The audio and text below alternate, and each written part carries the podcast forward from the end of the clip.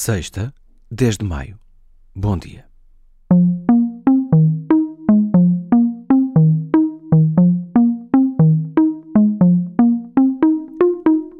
Tomou posse como presidente muito tempo depois de já ser a principal figura nacional aos olhos do povo do país.